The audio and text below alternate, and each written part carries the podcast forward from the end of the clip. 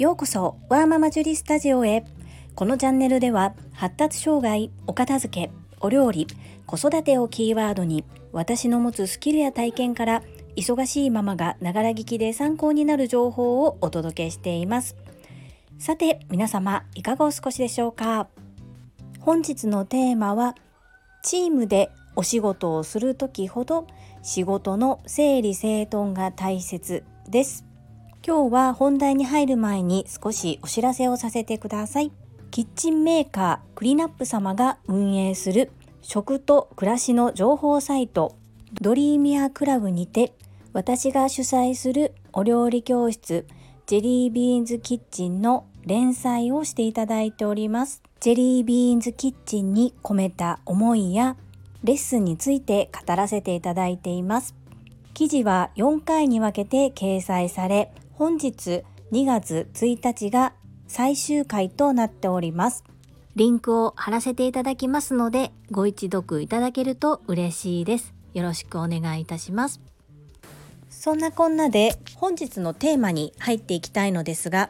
私はサラリーマン25年目のパラレルワーカーです。パラレルワーカーとは複数の業種の仕事をしている人のことを言います。こう話すと、あ、副業ねと言われてしまうのですが、まあ世間一般的にはそうです。ですが、私の中では月から金曜日、フルタイムでサラリーマンをし、隙間時間や週末に自分の事業を展開しており、自分の事業も本気でやっておりまして服ではやってないんです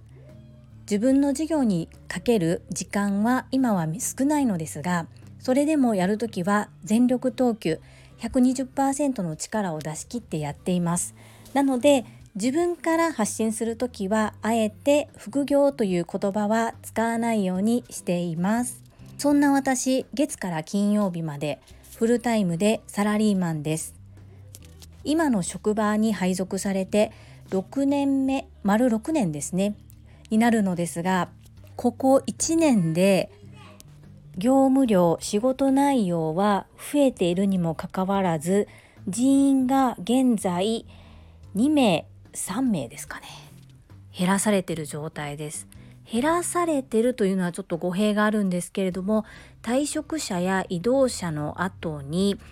補充がない状態です。この1ヶ月がマックスで人が少ない状態なんですがなぜかうまく回ってるんです。忙しくなるはずなのにいやもちろん忙しいんですけれどもこう円滑にことが進んでいます。それで私今日分析してみたのですがなぜうまく回っているのかがよく分かりました。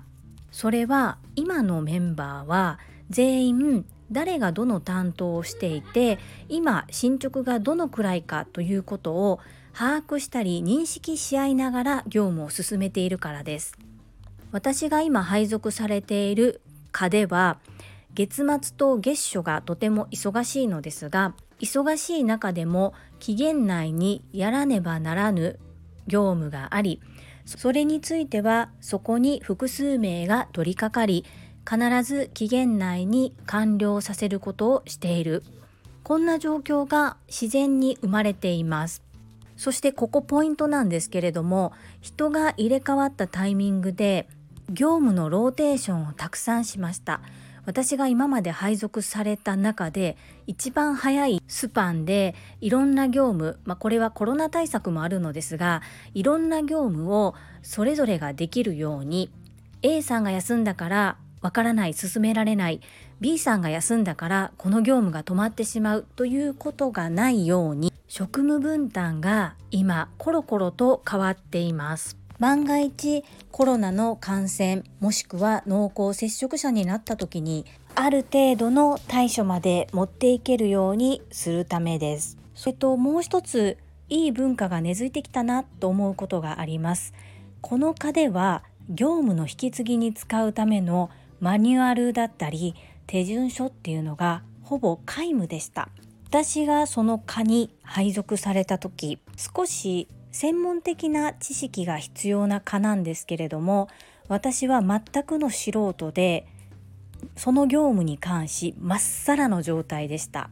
そんな私が丸6年いて全体の業務の8割ぐらいは経験したような状態なんですけれどもこれ自慢ではないんですけれどもまっさらな状態の私が作ったマニュアルが大活躍しているんです。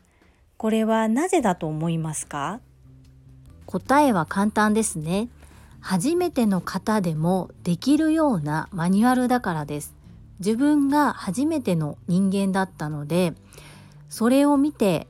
処理を進めなければならずそして何度も何度も聞けませんので一度聞いた時はざーっと手で書きます。そして殴り書きです。それを自分なりにパソコンに落とし込みそれを見ながら一度業務をやってみる。そしてわからないところを追記していく。こんな感じで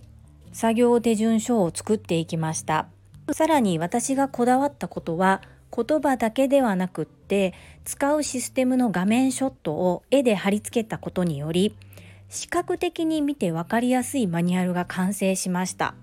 なのでそのシステムを初めて使う方がどのようにログインをしてどのメニューに行ってどこをクリックしてどこに何を入力すべきかということが見てわかるマニュアルにしたんですね。それが今蚊の財産になりさらに初めて見た方も分かりやすいということでご自身が他の方に業務を引き継ぐ時も叩き台となるマニュアルを作ってくれるようになりました業務の引き継ぎって意外と時間がかかりますしやはりなかなか一度言っただけでは難しいです。してやるべきことがたくさんありますので、こういった視覚的に見て分かりやすいマニュアルがあるととっても助かります。ちなみに私は2年前に引き継いだ業務がブーメランのように戻ってきました。戻ってきて自分が過去に作ったマニュアルを見ながら処理をすることができました。まっさらな状態の時の私が作ったマニュアルなので本当に初心者向けの仕様になっているのですがそれが分かりやすさかなというふうに思いました。最後にまとめるとポイントは2つです。複数人で仕事をする時ほど業務をしっかり棚卸しして整理整頓しておくこと。2つ目は最初は少し面倒かもしれませんが初めての方が見てわかるマニュアルを準備しておくこと。さあ皆様の会社オフィスではいかがでしょうか？ぜひ参考にしてみてください。それでは本日も最後までお付き合いくださりありがとうございました。皆様の貴重な時間でご視聴いただけること本当に感謝申し上げますありがとうございますママの笑顔サポータージュリでした。